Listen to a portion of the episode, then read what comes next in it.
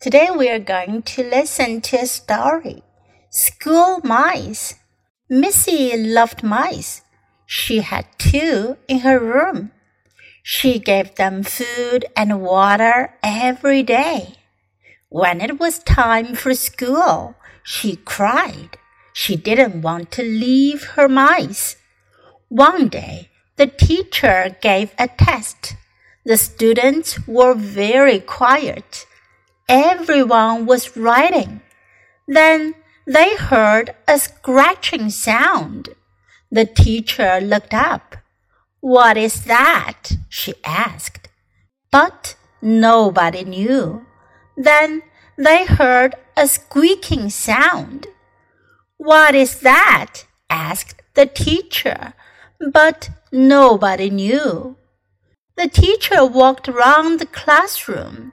She listened for sounds. She heard a rustle.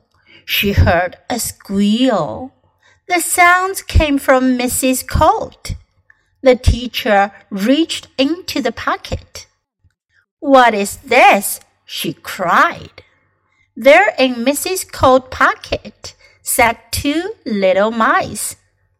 I missed them, said Missy. They wanted to come to school. 这个故事讲的是 mice，mice 是 mouse 的复数形式，表示老鼠，老鼠的复数。More than one 多于一只老鼠，我们就说 mice。School mice 学校老鼠，为什么会有学校老鼠呢？Missy loved mice. Missy is a little girl. 米西是个小姑娘，她喜欢老鼠。She had two in her room. 她在房间里养了两只。She gave them food and water every day. 她每天给它们食物和水。When it was time for school, she cried. 该去上学的时候，她就哭了。She didn't want to leave her mice. 她不想离开她的老鼠。One day, the teacher gave a test. 有一天， 老师进行了一次 test 测验。The students were very quiet. 学生们都很安静。考试的时候，大家都很安静。Everyone was writing. 每个人都在写啊写。Then they heard a scratching sound. Scratch 是指用什么东西刮呀、擦的声音。Scratch 是刮和擦、摩擦的声音。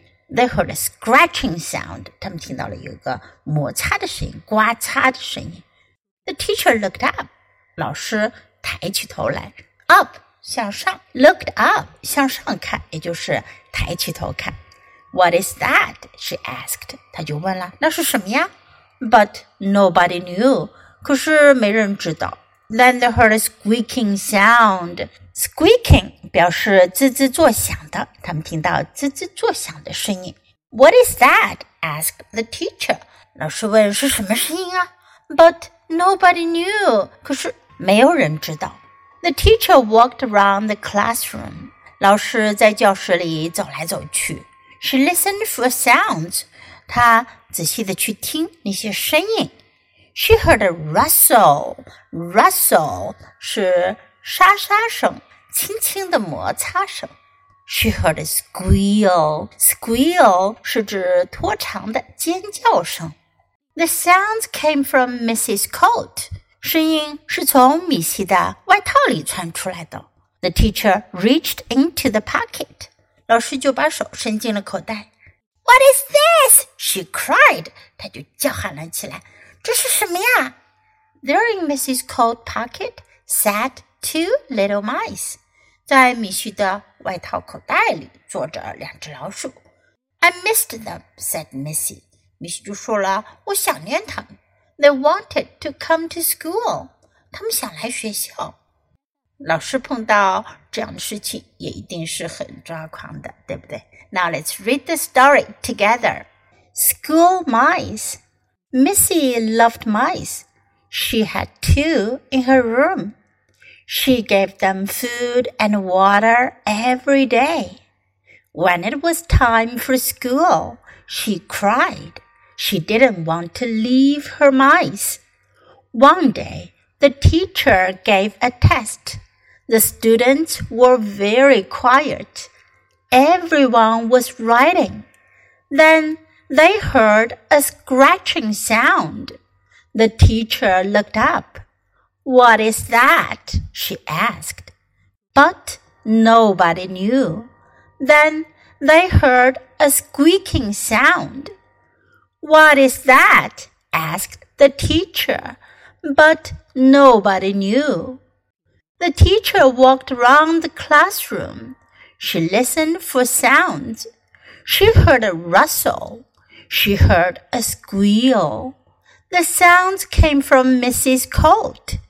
The teacher reached into the pocket. What is this? she cried. There in Missy's Colt's pocket sat two little mice. I missed them, said Missy. They wanted to come to school. Do you like today's story? 你们喜欢今天的故事吗？如果喜欢的话，别忘了给 Jess 老师点赞哟。你可以在 U 英语公众号找到今天的故事的英文和中文译文。Thanks for listening. Until next time.